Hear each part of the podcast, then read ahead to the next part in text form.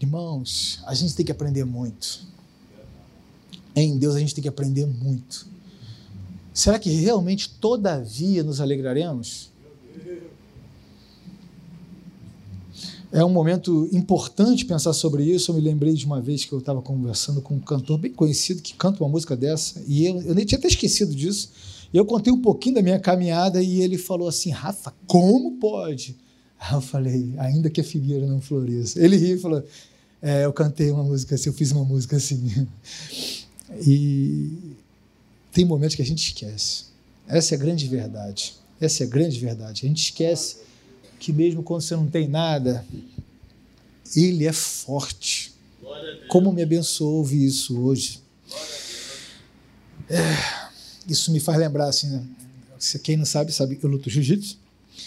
E aí a gente costuma brincar assim, falando assim, cara, quando você está assim, esgotado fisicamente, o gás acabou, aí aparece o jiu-jitsu.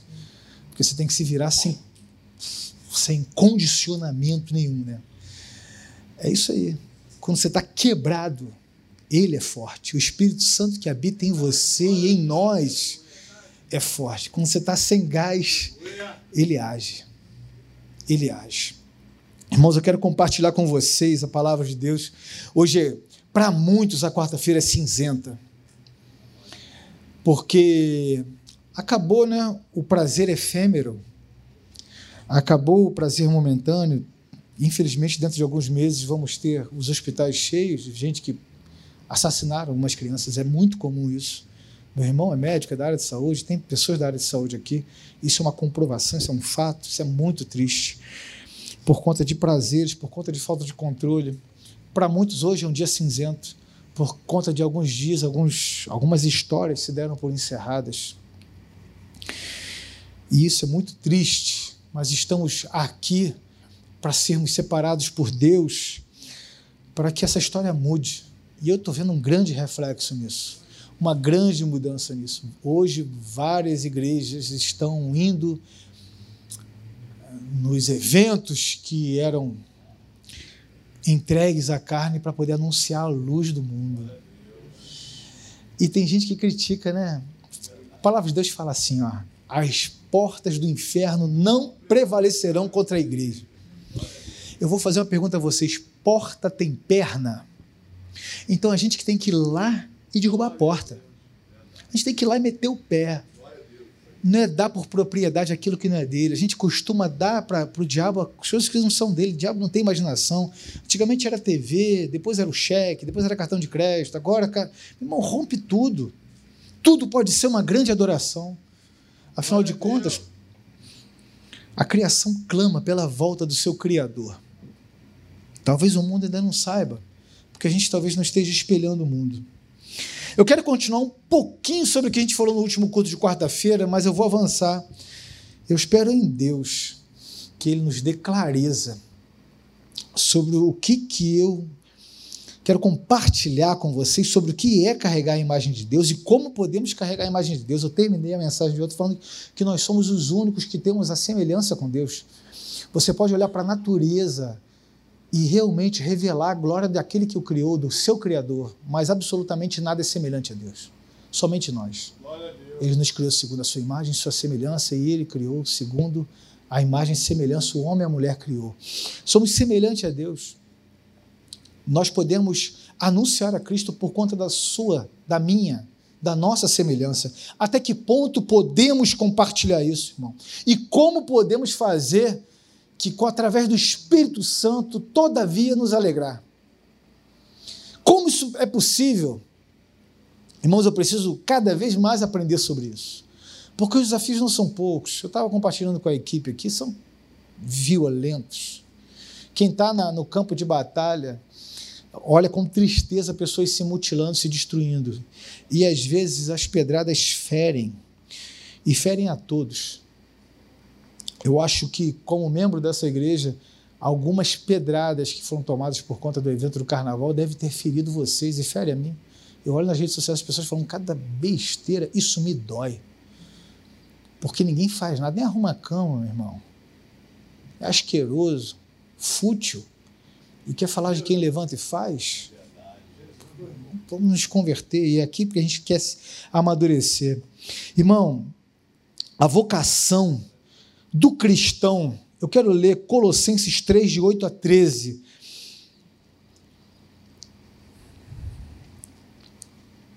Liguem suas Bíblias, abram suas Bíblias, seja como for, porque a palavra de Deus é o que importa. Onde ela está, meu irmão, ela é viva e eficaz. 3, de 8 a 13. Mas agora, despojai-vos também de tudo, da ira, da cólera, da malícia, da maledicência, das palavras torpes da vossa boca não mentais uns aos outros, porque já fores despidos do velho homem com seus feitos. Isso vos vestis do novo, que se renova para o conhecimento, segundo a imagem daquele que o criou, onde não há grego, nem judeu, circuncisão, nem circuncisão bárbaro, servo ou livre, mas Cristo é tudo em todos. Revestivos, pois, como eleitos de Deus, santos e amados de entranhas de misericórdia, de benignidade, humildade, mansidão, longanimidade, suportando uns aos outros e perdoando uns aos outros. Se alguém tiver queixa contra o outro, assim como Cristo vos perdoou, assim fazei-vos vós também. Senhor Deus, essa mensagem que o Senhor aprove ministrar, ela é extensa e o Senhor seja o ministro dessa noite, Pai. Só me usa. Mesmo sendo falho, aprova o Senhor é isso. Então, que nos dê clareza em nome de Jesus. Amados irmãos, apóstolo Paulo refere a nossa natureza. Ele fala do pleno conhecimento segundo a imagem daquele que o criou. Paulo nos exorta para que os cristãos abandonem seus pecados. É um momento bem oportuno para a gente falar, porque vivimos, e alguns, infelizmente, até vivenciou momentos de pura depravação. Quantos irmãos que eu vi que lideravam células, eram vivos e estavam perdidos. Isso me fere, irmão. Me fere porque somos um corpo. E qualquer área do nosso corpo que toca dói.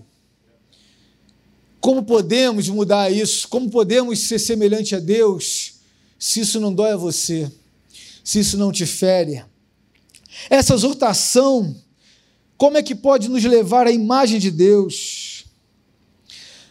Uma das maneiras que é ensinado aqui em Colossenses é de falar que é pela justiça prática, prática do Evangelho, que nos leva à sua semelhança.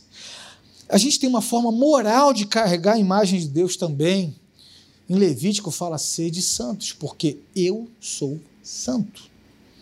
Santo não é aquelas estátuas que alguns adoram, aqueles seres que vocês fazem devoções, vocês não, né? As pessoas fazem, nós, graças a Deus, somos livres de idolatria, mas santos separados de Deus, buscar a santificação. O homem cristão, em primeiro lugar, ele tem como dever de glorificar a Deus em tudo que faz. Irmãos, glorificar Deus em tudo que faz é reconhecer que somos falhos também.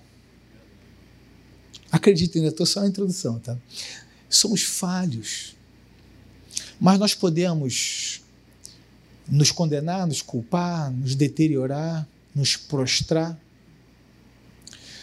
ou entender que Deus me amou assim e devemos buscar ser separados em Deus. Um, um, exemplo prático: uma vez o pastor Josué ministrando, ele falou que tinha um jogador de futebol que era bem conhecido, bem famoso, e um dia ele errou uma falta, uma falta assim, ou era uma falta, um pênalti e tal.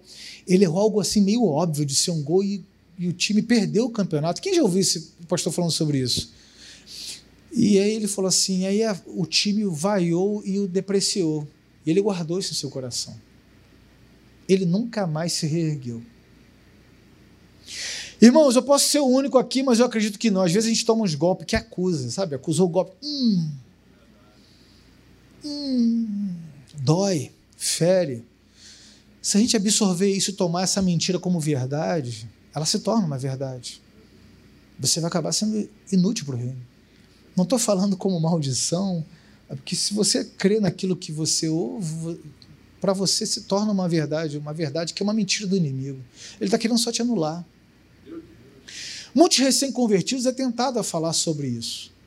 Cadê seu Deus? Quando eu estava na minha caminhada em santificação, em santidade, buscando a face de Deus, quantas vezes? Cadê seu Deus? Quantas vezes? E eu te confesso que algumas vezes eu falo assim, poxa Deus, dá uma moral aí. Porque às vezes acusava o golpe. E geralmente vem de pessoas muito próximas. Porque os distantes não iam diferir. Por isso que a gente entende que amar o próximo é aquele próximo mesmo. Porque os distantes, a pedrada do distante não chega até você. Isso não vai acontecer. Qual é a forma moral de, de mudar a nossa imagem, ter uma imagem de fato semelhante a Deus? Como você vê as pessoas, como você vê a si mesmo. Irmãos, eu já li um pouco sobre, sobre o que aconteceu nesse carnaval. Algumas igrejas foram para campo de guerra. E o inimigo bate em retirada, meu irmão. Porque onde a luz, a treva não consegue. Se você apagar a luz aqui, fica tudo apagado, e acender o meu celular, a luz prepondera mais. No meio das trevas, qualquer luzinha é luz demais. Agora, se a luz ficar meia boca, entendeu? você acender um pouquinho mais, você é mais um meia boca. Agora, no meio das trevas, meu irmão, teve um irmão que foi parado no ônibus e falou assim: Qual palavra você tem para mim? Você está atento a isso? Será que a gente está mais suscetível, como homens, aos ataques morais? O que eu quero dizer com isso, irmãos? Como homem que somos, eu me incluo, graças a Deus, nesse pacote. Nós somos tendenciosos a olhar a falha do outro e não a sua. E pasme, até se alegrar. Se a gente não vigiar para ser a face de Deus, acaba acontecendo. Vocês já viram que hoje as pessoas não têm muitos amigos? Tem networking. Amigo? Amigo não vai produzir melhor. Tem networking. Cara, como o mundo produziu pessoas isoladas. Glória a Deus pela nossa visão, que a gente tem pelo menos um discipulado. Se você não é útil para o crescimento do outro, você é extremamente descartável. O pastor que lá da sempre esqueço o nome do Canadá. Ele falou isso. As pessoas perguntam, são muito educadas, muito evoluídas no Canadá e perguntam como é que você está, mas eles não querem saber. É uma forma só de cumprimentar. Você fala assim, não estou bem, ele, ok, e mete o pé. Não quer saber. Aqui eu acho que é um pouco inverso, porque chorar com os que choram ainda tem muitos homens, mas se alegrar parece que não. Acontece algo vibrante na sua vida. Olha a sua volta, com quem que você vai se alegrar. Porque todos são motivos de alguma coisa, você tem que ser útil para alguma coisa. Quão desprezível é os relacionamentos hoje. Se você não é útil, você é fútil. Como é que você pode viver para Deus? Se você tem que extrair algo de alguém, não, porque a pessoa me capacita a ser melhor, é claro. Mas um relacionamento de amizade, meu irmão, vou te falar uma, um segredo: o amigo vacila pra caramba. Mas é mais amigo. E a gente chora, a gente ri. Cadê os amigos? Por que, que os homens estão tão isolados, estão morrendo isolados? Por que, que Jesus, quando começou a sua missão, o seu propósito, ele chamou alguns e alguns mais para perto, para serem aqueles mais fechamento, mais chegados? Jesus não fez acepção de pessoas, ele, ele não tem privilegiados, ele não fez prediletos. Somos todos, imagina só, senão como é que nós estaríamos? Somos todos. Mas há de convir que ele tinha alguns mais próximos para a grande obra. Você tem sido amigo de alguém? Você tem sido amigo de você mesmo? Convenhamos. Ou você se exige tanto? Quer ver uma coisa que me libertou da religiosidade? Eu nunca vou falar mal da religião. Religião vem do religar, do grego, que é religar o homem a Deus. Da religiosidade é que, apesar de nós mesmos, Deus está trabalhando numa grande obra na sua vida, na minha vida, na sua vida. O fardo e o jugo, o jugo é suave, o fardo é leve. Se está pesado, meu irmão, é você que colocou no seu lombo. Tira esse troço daí. Tira esse jugo maldito da religiosidade. Para de se condenar. Teve uma certa vez na minha caminhada como crente que eu fui conversar com um pastor Hoje eu vai, isso vai ao ar, né? E o pastor Rafael, tá tudo pronto em você, só falta alguma coisa. Eu falei, pastor, sempre vai faltar. Quer que eu relate tudo que falta em você? Ele se ofendeu. Eu falei, eu relaxo com isso, eu estou em obras, eu estou numa construção. E foi, tipo assim, foi na lata. Assim, pá, pá. Eu matei no peito e meti. Porque eu já escutei tanta. Convenhamos, irmãos. Para a liberdade que Cristo vos libertou. Somos livres em Cristo. Então, quando você for ouvir isso aí, falta muito. E a mim falta que só Jesus. Quanto mais eu busco Ele, mais eu vejo que falta. Glória a Deus por isso. Porque é dele a glória, não é minha. Fala sério. Convenhamos, irmãos. Como você quer ser semelhante a Deus, já que já percebemos que a perfeição, você não vai chegar lá. Buscar santificação não é buscar perfeição, é ser separado por Deus, é estilo divino em santidade. É você olhar para alguém e pensar assim, cara, chato. Assim, cara, o que, que ele tem que eu posso somar? Aconteceu comigo, acontece comigo mais frequente do que vocês imaginam. Certa vez o pastor pregou aqui domingo sobre uma coisa desse gênero, e eu fui trabalhando, no dia seguinte fui de carro, rodei, parei no posto de gasolina. E o cara veio abastecer já reclamando no meu ouvido, assim, paz, eu estou aqui de plantão, 12 por não sei o que lá, eu não sei fazer conta, só para abastecer. Eu, na hora, eu olhei e pensei, chato demais da conta. E vi assim a luz eu lembrei que o pastor tinha pregado, né? para a gente ser agente de Deus. E olha só, olha como é que são as coisas. Eu olhei, eu falei assim, falei, vou falar uma coisa bem simples, que Deus me tocou e falou assim, mas Deus é maior que todas as coisas. Parece bobeira, né? Cara, a chave virou. Ele falou assim, glória a Deus, eu tenho um trabalho, né? Que bom, tanta gente desempregada, graças a Deus, né? Me confiaram isso aqui. O cara começou, ele sozinho, ele virou o jogo.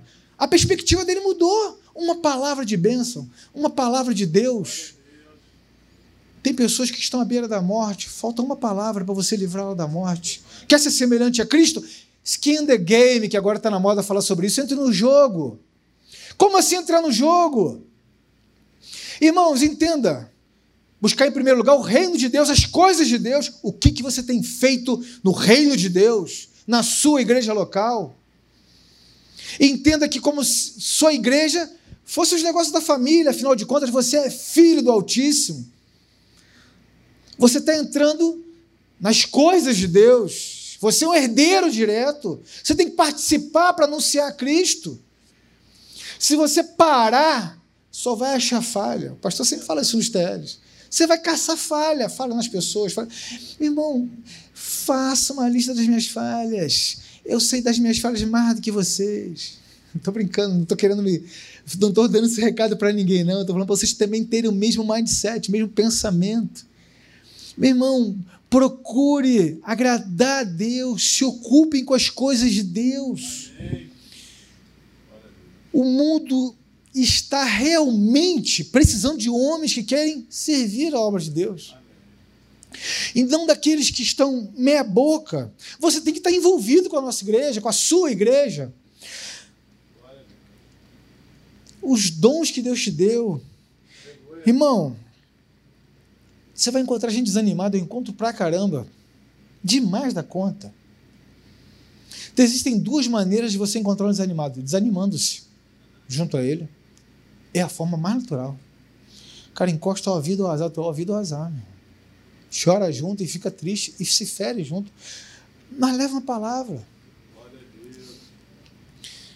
Quando você encontrar alguém, irmão, não importa quem, seja um pastor, seja o grande líder, dê uma palavra frutífera para ele. Deixa algo que seja marcante. Não para que você possa se achar o tal, mas que para isso te mostre mais semelhante a Deus. Você vai ser cada vez mais semelhante a Deus. Você vai ser cada vez mais a face de Deus. Vocês já pararam para pensar nisso? Cadê os homens nessa grandiosa obra? A missão de encher essas cadeiras de homens carentes da glória de Deus não é minha. É de Deus e Deus está elegendo vocês para isso. Porque se vocês estão recebendo de Deus aqui, eu creio que há, porque eu não tenho que acrescentar, Deus tem que acrescentar. Há de convir que tem homens à sua volta que precisam disso. Precisam ouvir acerca de Deus, precisam ouvir acerca do reino de Deus. Você deve estar envolvido no, no, no reino de Deus, você tem que ser o exemplo. Entendam que isso aqui é parte do seu processo de santificação. Irmãos, eu vejo pessoas que as que mais reclamam, que mais murmuram, são que menos fazem. A lista de falhas, as listas de reclamação das pessoas que não estão envolvidas em absolutamente nada. Na verdade, não quer se envolver. Sabe por que não quer se envolver? Porque, convenhamos, os prazeres da carne dão prazer a elas, elas não querem abrir mão dos seus pecadinhos de estimação, como costumam falar, aqueles pecadinhos que levam para o inferno, que chamam de estimação. Fala sério. E aí vão falar, meu irmão, quando você está ocupado na grandiosa obra de Deus, você esquece. Eu tinha oito anos de idade. Óbvio, não era crente, fui ser crente com 22. E eu tive um problema sério renal. Sério, meus rins pararam. Foi um dos primeiros milagres que eu experimentei. Eu fiquei internado no hospital Grafeguini por meses por um especialista, um gastro, é, nefrologista. Violento, top demais. Eu não sei se eu já falei isso. Meus rins literalmente pararam em um deles, assim, funcionava um pouquinho de nada. A minha urina, a minha bebida era totalmente milimetrada, não comia sal e tal. Minha mãe ficou comigo meses lá. Minha mãe defiando comigo. E tem um dia que levaram sal. Minha mãe, ah, meu filho está melhorando, e me deu. Aí parou tudo. Naquela época não tinha plano de saúde, não tinha nada disso. Aí eu, eu fazia exame de sangue o dia inteiro, cara, tomava agulhada o dia inteiro. Aí o médico foi lá, o especialista. Inclusive estava começando a disseminar a AIDS no Brasil, ele estava falando muito aos repórteres que ele era um cara bem top das galáxias. Aí ele falou assim: olha, se não voltar nada até o fim do dia, é hemodiálise e fila do transplante. Minha mãe, com a sua, com a sua fé, rezou, porque minha mãe era católica e rezava, rezava, rezava, rezava. Chegou de noite, na hora de ir para a fila, ouviu o que aconteceu, os meus rins voltaram a funcionar. 100%. Um milagre, ao tal ponto que o médico falou assim: Olha, eu não vou cobrar meus honorários porque eu não fiz nada para curar ele. O que eu quero dizer nessa história é que às vezes eu podia andar de cadeira de rodas no hospital. Oito anos. E eu via gente tão queimada, criança, bebê, toda queimada, que só podia uma posição para dormir de tanta dor que sentia. Eu estava mal, mas eu não sentia dor nenhuma. Aí você vê a dor do outro, meu irmão, você esquece a sua. Você esquece. E convenhamos, eu escuto muitos homens aqui. Muitos. A batalha é muito forte, é muito dura. Mas tem alguns que eu, gostaria, um já falei, Falei assim, irmão, vou te falar uma verdade. O dia que você tiver um problema de verdade, você vai entender o que eu estou falando. Vocês entenderam o que eu quero dizer? Porque tem problemas de verdade. Tem pessoas que têm problema de verdade. Se você estiver cuidando dessas pessoas, você vai ver, meu irmão, que Deus está agindo debaixo da sua graça na sua vida. Que você é um privilegiado de Deus até por estar aqui. Essa geração de mimimi tem que acabar, tem que cair por terra. Vamos cerrar nossos punhos e avançar na obra redentora do Cristo. Vamos ser cooperadores. Será que quando chegar tete a tete com Jesus, ele vai falar assim: aquela família, o sangue é de ser cobrado a tiros? Vai falar assim: é, mas o marido era chato, o pessoal reclamava, ah, mulher. Tem pessoas que vão te ser cobrado. Eu creio nisso, de verdade, eu creio, senão não estaria aqui. Irmão, de verdade, não estaria aqui. Mas quando se converter ao Senhor, então o véu se tirará. Ora, o Senhor é espírito, e onde está o espírito do Senhor, aí há liberdade.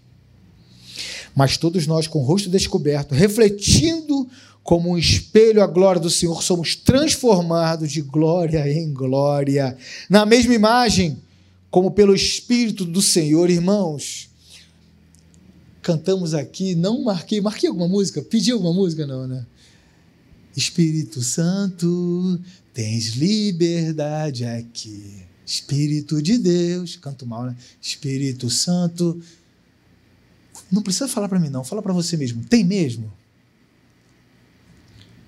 Será que se ele estivesse usando a sua lente, o seu olhar, para onde você olha, porque você maquina, ele está agindo mesmo? Sério? Tem liberdade mesmo? Você está cheio do Espírito Santo mesmo? Como é que a gente canta isso? Ah, Espírito de Deus, Espírito Santo. Será que você está olhando com uma lente bíblica para os outros? Será que aqueles videozinhos do seu WhatsApp que vira e mexe, meu irmão, cai no meu. E eu tenho que limpar minhas listas toda hora. Tem uns grupos que tem gente que ainda bota besteira, eu vou lá e limpo. Será que a sua lente é bíblica? Será que você olha para essas coisas se sentindo atraído ou como um homem piedoso que deve ser? Porque famílias são destruídas por conta disso, sonhos são roubados, pessoas que são mutiladas ali. Qual é a sua lente? Como você está olhando para isso? Eu falei semana passada que quarta-feira seria do fogo. Isso é fogo do Espírito Santo falando na sua vida. Porque o fogo não creio no manifestar apenas, mas eu creio no frutificar. E se você não estiver fazendo isso, não frutifica, irmãos. Eu estou falando isso porque eu estou pregando para mim.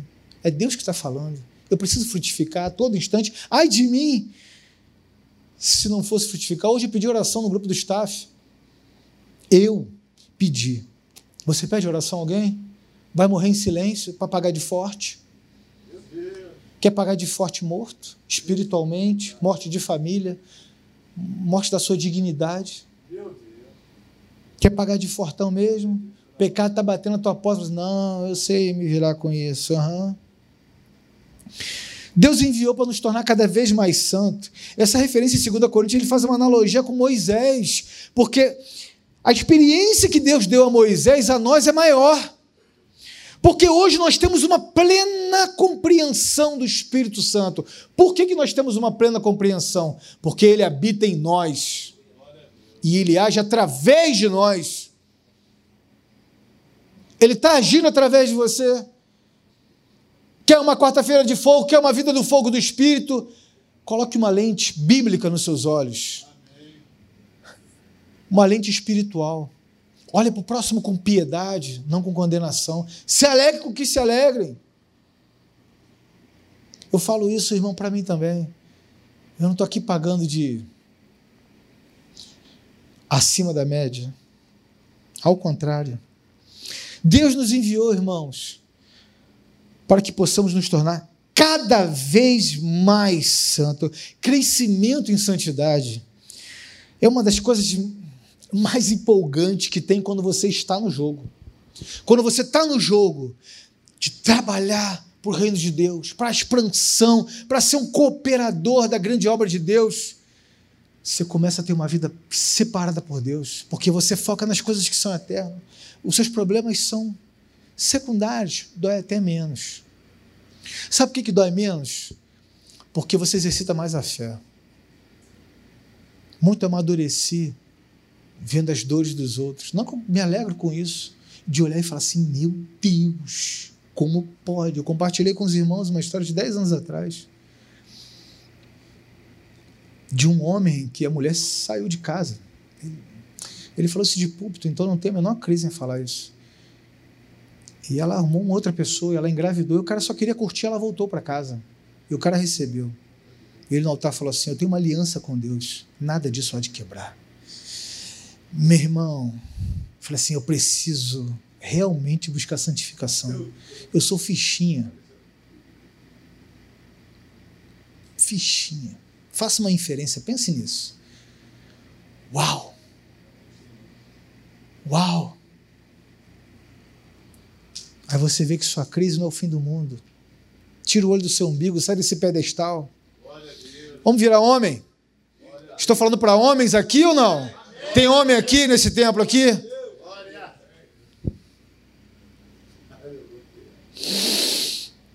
Como a gente faz isso, irmãos? Como a gente faz isso? Eu vou botar minha lente. Primeiro ponto, palavra de Deus. Se você não souber com o que está lidando, você não sabe com o que está fazendo. E aí você pode ter uma compreensão errada daquilo que Deus tem como propósito na vida. Em Romanos 12, 2, Ele diz que não tem nenhum substituto para a prática regular de se encontrar com Deus. Vou abrir aqui. Romanos 12, 2. Vamos passear um pouquinho pela Bíblia.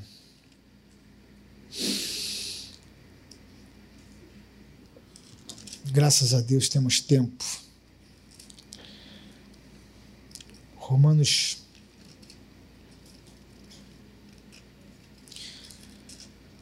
12, 2. E não vos amoldeis ao esquema desse mundo, mas se transformados pela renovação da vossa mente, para que experimenteis qual seja a boa, agradável e a perfeita vontade de Deus. Eu gosto dessa tradução, eu, eu sou meio arcaico, minha tradução escrevia diferente. Não há nenhum substituto para isso. Poucas coisas vão impactar a sua vida se não for uma vida devotada a ler a palavra de Deus. Poucas coisas vão te mudar. E uma das coisas que mais me surpreende é que se criam falsos deuses. Eu ainda vou pregar sobre isso. Falsos deuses. Porque a gente estereotipa. Estereotipa. Eita! A gente cria um estereótipo, melhorou, né? A gente cria um estereótipo de um Deus bonachão, legal, valeu. Não, porque Deus. Ah, não, Deus é comigo, eu conheço meu Deus, mas não lê Bíblia. É o mesmo Deus que é questionado quando você entra na universidade. Aqueles caras que questionam a Bíblia, hum, você pergunta assim: qual referência? Que ela está errada. Aí nunca leram. São só papagaios, repetições, repetições. A gente cria um tipo de Deus que parece ser um. Como é que se fala? Aquele, aquele, um amuleto em que você clama a ele por último e aí você balança, dá três pulinhos, ou seja como for. Você tem o pleno conhecimento do Deus que serve lendo a palavra de Deus. Há revelação maior do que nas Escrituras. Absolutamente jamais você vai encontrar outra revelação maior que essa. Se vós permaneceste na minha palavra, sois verdadeiramente meus discípulos. Conhecereis a verdade, e a verdade vos libertará. Quer ser livre? Olha a condição: permanecer na Sua palavra. Como você vai permanecer na Sua palavra se você não a lê? Lê a Bíblia, irmãos. O diabo sabe disso, sabe bem disso. Na Bíblia diz que ele tentou Jesus na palavra. As coisas são tão violentas, tão violentas. Eu estava conversando com o irmão lá do, no container dos homens, que eu falei assim: no meu seminário, toda aula, eu sou formado há 10 anos, toda aula Cada aula tinha um livro para eu fazer um resumo. Ou, na próxima aula, falar sobre ele. Algum trabalho eu tinha. Então, por semana, eu tinha seis, oito livros para ler e para fazer trabalho. Eu li e escrevia demais da conta, não fazia outra coisa. Era um seminário puxado demais, muito conteúdo. E, e vários avivalistas, e vários teólogos, e várias histórias. É Tozer, e aquilo, aquilo, aquilo, aquilo. Aí teve um belo dia que eu, pum, parei. Irmãos, eu tinha quase dois meses que eu não lia a Bíblia. Eu, opa! O negócio tá bom, hein? Vamos botar ordem na casa. Lista de prioridades? Bíblia. Eu estou falando que a coisa é sutil, meu irmão. Os trabalhos estavam indo bem, a estava indo bem, tudo indo bem, tudo indo bem, cada um com seus comentários, mas eu não estava formatando a revelação de Deus para mim. Eu tinha as opiniões daquele, as opiniões daquele, as opiniões daquele, mas a palavra pura. Estou te falando da sutileza que há de você parar de ler Bíblia. O pastor José falou isso desse domingo no TL. Tem crente que lê Bíblia duas vezes por semana e tem crente que nem lê. E eu estou aqui, irmão, confessando que eu cheguei a ficar quase dois meses já. Dois meses é coisa demais da conta. Você está quanto tempo sem ler Bíblia? E diz que ama a Deus? Ama mesmo? Fala sério. Eu não estou aqui para te condenar, irmão. Antes de falar sobre isso, eu falei de mim. Quem sou eu? Estou falando para que a gente possa ter um crescimento no Espírito Santo. Os sinais que precedem o avivamento da glória de Deus, a manifestação da glória de Deus, vem de homens que buscavam continuamente nas Escrituras a face de Deus, buscavam profundamente. O jejum antigamente era nesse formato, mas buscavam tão profundamente na palavra de Deus que paravam de comer não é porque eles estavam assim, não, estou no propósito, não, porque eles se aprofundavam tanto nas Sagradas Escrituras que passavam as horas e não se comiam nada. Só buscando, buscando a profundidade, buscando a profundidade de Deus. Esse era o jejum. Você sabia disso? A prática do jejum no Novo Testamento era precedida de ter uma resposta. Buscava profundamente na palavra, em oração, e com isso jejuavam para ter uma resposta específica sobre um assunto. Não adianta agora falar assim, não, porque eu estou em jejum, porque eu estou querendo ganhar aquilo lá. E aí, para o meu deleite pessoal, então eu estou jejuando para isso, irmãos. As coisas têm que estar caminhando de acordo com o propósito de Deus na sua vida. Eu rogo ao Senhor pela sua vida, meu irmão, para que você avance no seu ministério. Que seja o ministério inicial do seu lar, mas que você busque nas Escrituras como devemos ser. Isso me incluo, volta a lhe falar, eu me incluo nesse pacote. A transformação pela palavra de Deus precede o avivamento, o manifestar da glória de Deus, do seu Espírito Santo, aquilo que o mundo vai vir até você para buscar de Deus ou para te atacar, pre precede palavra de Deus, primeiro. Segundo, oração. Há um poder sobrenatural no homem que ora. Há um poder incrível transformador na oração. Uma vida comprometida com a oração, irmão, é essencial para que você torne homem, segundo o caráter de Deus. Amém. Poucos homens, ou não, nenhum homem que tem uma vida dedicada à oração, não foi usado por Deus. Todos eles foram usados por Deus. Todos eles que buscavam a Deus em oração foram usados por Deus. É praticamente impossível você encontrar um homem que é usado por Deus e falar assim: Eu não oro. Ele vem, faz e vai. Meu irmão. Grandes homens buscavam profundamente a face de Deus, ao ponto de, de ser a coisa mais importante. De só saio daqui se você falar comigo. Mais uma adoração que a gente teve aqui hoje. O que, que eu vim fazer aqui? Eu vim falar com Deus. Meu irmão, eu não marquei as músicas. Por Deus, eu estou escutando aqui, estou lembrando aqui, está aqui, já estava escrito antes. A vida se transforma pela oração. Tudo o que pede, recebe. O que busca, encontra. E a quem bate, abrilhar-lhe-á. Em Lucas 10, 10 fala que tudo aquilo que você pede, você vai receber. É claro que ele não está falando de orações para que, olha, eu eu ganhe, meu time de futebol ganhe, ou que eu consiga aquilo para que eu possa ostentar na, no meu grupo, na minha comunidade, né? Para quem me viu chorando vai me ver no altar, essas coisas estranhas. Não. As coisas de Deus estão prontas para serem entregues àqueles que oram e clamam aquilo segundo o seu propósito. Amém. Aquilo que Ele tem como propósito na sua vida. Você já parou para pensar que você pode ter o dom da cura? Assim, Senhor, eu quero orar pela cura dos outros. Eu quero tocar e ver ele levantar vivo. Vocês já oraram por isso? Eu creio que tem homens aqui que têm dom de cura. Porque o Espírito Santo de Deus está se manifestando aqui né, o fogo do Espírito Santo que é para ser manifesto, eu creio nisso. E Deus está falando no íntimo daquele que tem o dom da cura. A, cura precedida da palavra de Deus, da busca em oração. Pede a Deus que Ele a. Vejo grandes pastores aqui nesse lugar, que só de falar dava arrepio. Eu ser pastor? Oh. Quem tinha mais pânico do que eu, ninguém, ninguém pode falar isso. Em Lucas 11, 13 fala: O Pai Celestial dará o Espírito Santo àqueles que lhe pedirem. Vocês querem ter uma vida avivada no Espírito Santo? Já pediram isso a Ele? Alguns querem fazer alguma coisa, mas de acordo com a obra de Deus, de acordo com as Sagradas Escrituras. Coisa feia botar aqui em cima você já pediu assim, Senhor, o Espírito Santo seja visto através da minha vida. Que o Espírito Santo de Deus me preencha agora. Senhor, perdi tudo. Já orou assim? Eu já. Perdi tudo.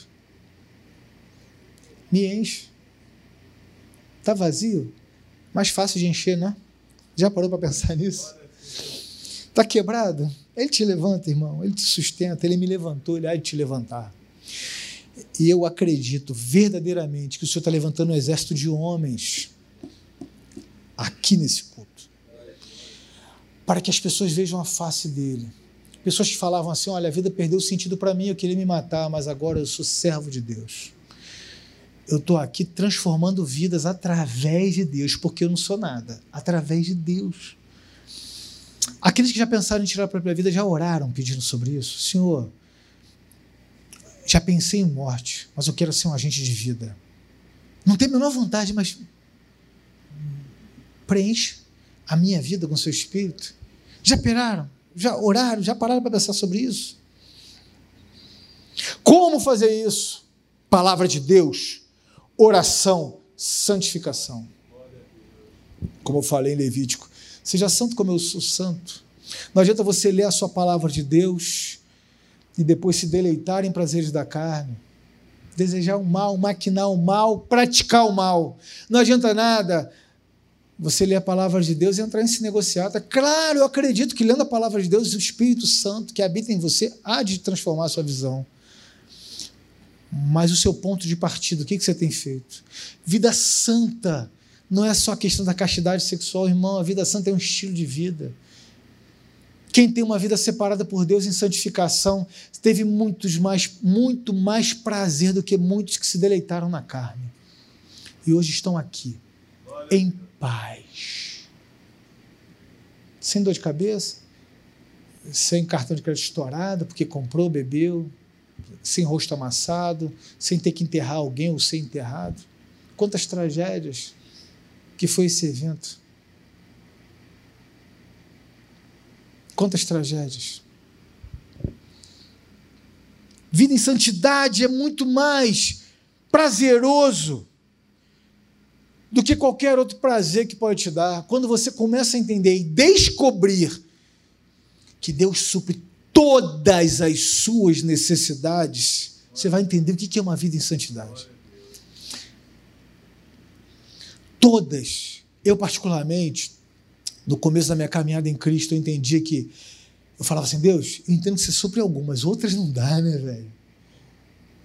E era uma batalha na minha vida. Não, não dá, não. Como pode? Quando eu resolvi falar assim, Deus, te entrego. Tá aqui, eu jogo a toalha. Né? Já viu lutador? Joga a toalha. Me rendi, joga a toalha, ó. Quebrei, velho. Ele me supre. Ele me deu tanto ânimo que às vezes até sinto falta. E vou buscar. Porque às vezes quando está tudo bem, meu irmão, você relaxa, eu relaxo, todo mundo relaxa. Eu estou falando isso porque eu me incluo nessa mensagem. Eu não quero pagar de, algo a mais, eu estou querendo pagar com servo de Deus. Às vezes, quando a gente está tudo bem, a gente relaxa, a gente não vigia. Aí você lembra assim: uau, quantas experiências. Eu lembro uma vez que uma pessoa de uma rádio bem famosa me ligou. Rafael, que? Eu senti de Deus de te ligar. Rapaz, essa que Deus me trouxe a memória foi muito forte. Eita Deus, falou assim: olha, se tranca no seu quarto agora e ora a Deus. Ele está falando o seguinte: deita no colo dele. Isso era oito e pouca da noite. Eu me encolhi e comecei a orar. Eu pensei que foram dez segundos, dez minutos. Eu olhei para meu relógio, era cinco e meia da manhã. Eu fiquei sete horas, seis horas embordoado, orando, orando. Cara, que coisa gostosa. Eu não queria sair dele, não. Que experiência inesquecível, que coisa linda. Irmãos, você deve ter algumas experiências para compartilhar sobre Deus. Se não tem, busque a Deus, você vai ter para compartilhar com alguém. Que coisa maravilhosa! Quando você vê todo bombardeio, assim, eu vou deitar aqui, que deleita-te no Senhor que Ele cuidará de atender os desejos do seu coração. Ele está no colo do Senhor, Ele é o Todo-Poderoso, o El Shaddai, aquele que lhe amamenta e lhe sustenta, porque essa é uma tradução mais clara do hebraico El Shaddai. Ele vai te sustentar, Ele vai te pegar e falar assim: Filho meu, eu te amo tanto, eu te amo tanto, por que, que você está nessa? Sua mente há de olhar as coisas que são eternas e tudo se torna secundário e você começa a ver luz onde você não via saída. Quando você olha a sua volta e você só não vê saída, meu irmão, deleita-te no Senhor, descansa no colo de Deus, do Pai. Eu estou falando isso, irmão, porque eu experimentei. Você há de experimentar, eu não sou mais ou menos que ninguém. Para a glória de Deus que eu estou te falando isso. Em Tiago 4,2 fala: Nada tendes, porque não pede. Às vezes a gente erra nessa caminhada e a gente sente vergonha. Assim, pô, como é que eu vou pedir para Deus se eu fiz isso, cara? Vocês estão me entendendo? Vocês estão me fazendo entendido? Como pode eu? Já fiz mal a alguém, cara. Falei aquela besteira, cometi aquele ato, sei lá, qual, seja o que for. E aí, a gente comete o pior de todos os erros.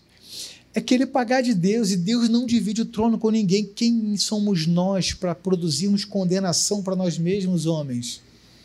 Deus tem uma proposta de vida nova na caminhada com Ele, desfrutando da Sua palavra, da Sua intimidade através do Espírito Santo. E a gente pensa assim: eu já cometi tanto erro, eu não sirvo para isso. E eu me condenando, se Ele já pagou por todos os meus pecados. Ele me ama, ele está assim: eu tenho uma grande história para construir, eu te desconstruí para te reconstruir, filho. Pede! A gente não pede, a gente cai na malha do inimigo de novo. A gente não pede. Assim, Deus, me sustenta. Você já orou assim, falou assim, Deus, eu estou querendo cometer um mal contra mim mesmo. Que isso vai me afastar de ti. Deus, me sustenta. Deus me impede. Me impede de fazer isso, o Senhor pode. Tinha um pastor, tinha um, ele era pastor, ele não era pastor na época, ele foi meu colega de seminário, policial. Eu estava num grupo de homens, eu ministrando, e eu falei, ele veio falar comigo, ele falou assim: Ele, cara, sabe por que eu estou aqui hoje? Não, conta aí. Ele, um homem me fechou e me humilhou na frente da minha família. Eu procurei onde ele morava. Eu estava lá a noite inteira, eu estou aqui de verão, eu estava lá a noite inteira. Ele ia sair, eu ia matá-lo. Quando ele saiu, eu senti assim: não dá. Eu, como assim não dá? Ele, eu estou aqui porque eu não sei. Alguma coisa aquele homem poderia ter. E um propósito, Deus tinha com aquele homem que queria matar. Às vezes, eu estou falando de morte real, né, de arma de fogo e tudo mais. Às vezes, a morte que você está prestes a cometer é a morte do seu trabalho, da sua família, da sua intimidade com Deus, da sua célula. Irmão, não conheço ninguém que fechou uma célula e, e, e fala assim: não, eu estou melhor do que antes. Eu não conheço um. Mostra um grande propósito na sua vida. Eu vi, eu vi algumas células, graças a Deus, poucas sendo fechadas. Eu acompanho os ex-líderes, eles estão numa depravação, numa tristeza que isso me fere. Às vezes é a morte de algo tão grandioso na sua vida que você está à beira de puxar um gatilho, mas Deus te trouxe aqui. E Ele quer conversar sobre isso com você. Você já chegou e orou a Deus falando sobre isso? Deus, me tira essa arma. Me livre do mal, me livre de mim mesmo. É assim que a gente pode buscar o Espírito Santo de Deus. É assim que a gente pode ter uma vida avivada, é assim que a gente pode ter uma vida no fogo do Espírito. Eu estou citando casos, irmãos, porque a Deus me trazer a memória que eu não tinha nem planejado isso. E eu sempre preparo alguma coisa e Deus me quebra tudo isso. É complicado. Mas é Deus falando, porque eu sei que Ele está falando no íntimo de cada um. Eu sei que Deus tem um propósito em um homem aqui, em dois homens, em todos, e um foi em especial. Eu não saí atirando para todos os lados para poder. Ao contrário, meu temor e tremor a Deus é maior do que isso. O que eu quero falar para vocês é que 2020 vai ter um avivamento. Glória a Deus. Posso ouvir um glória a Deus? Vai ter um avivamento. E os sinais que precedem o avivamento estão acontecendo. E os homens que estão buscando a Deus vão transformar essa cidade. Os homens que estão buscando a face de Deus, buscando através das Escrituras, matando a si mesmo das suas vontades, dos seus prazeres, para caminhar um caminho em santidade. Esses vão desfrutar de um verdadeiro avivamento, porque o avivamento vem de dentro para fora. O Espírito Santo habita em nós não vai abrir o céu e manifestar ele. Isso vai acontecer quando ele vier nos buscar. O avivamento vem numa mudança de conduta daqueles que são homens de Deus. Por que, que eu estou dizendo isso? Eu posso afirmar isso claramente, porque todos os avivamentos foram assim. Foram precedidos de palavra de Deus, de muita oração, de homens que mudaram a sua conduta por consequência natural daquilo que estava transformando. Leis foram mudadas, eu sempre vou falar isso. Casas que levavam a perversidão, a prostituição foram fechadas nas cidades que precederam o avivamento. Algumas pessoas foram para lá para saber o que aconteceu na cidade. Vocês não foram lá e sentiram uma atmosfera especial, porque o avivamento estava nas pessoas avivadas. E a cidade mudou. Porque a cidade foi se contaminando dessa glória. E as pessoas, eu quero saber desse troço. Esse negócio é bom. Porque a cidade clama por algum norte, alguma direção. A cidade tem só uma expectativa, irmãos, está na igreja. Vocês não perceberam que a sociedade está toda corrompida e só tem uma expectativa? A igreja de Jesus Cristo. Vocês representam ela. Vocês, como homens, principalmente, porque são cabeça do lar, mesmo aquele que ainda tem um lar vazio mesmo aquele que ainda tem um lar vazio. A base da sociedade é a família. 2020 não vai acontecer outra coisa senão nesses cultos, senão buscar uma santificação. Aqueles que podem vir todos cheios de carrapatos do pecado. Vamos tirar. Vamos orar. Vamos impor as mãos, porque Deus vai levantar homens aqui, profetas. E vamos começar uma nova história. Eu estou numa expectativa, irmão, de 2020 ser o maior ano das nossas vidas. Eu estou falando isso porque as batalhas estão tão fortes que eu estou assim, é isso aí. Porque também que, as coisas que precedem a vitória são as batalhas. Porque não há vitória sem batalha, irmãos. Que vitória é essa? Você está sentado, vendo Netflix, acho que assim, ó, toma aqui só, medalha da vitória. Por quê? Por nada. Mas eu não tive combate, não tive batalha, não tive busca, não tive preparo. Toda vitória precede também de uma grande batalha, de um grande desafio. Negar o homem a si mesmo, pegar a cruz e seguir.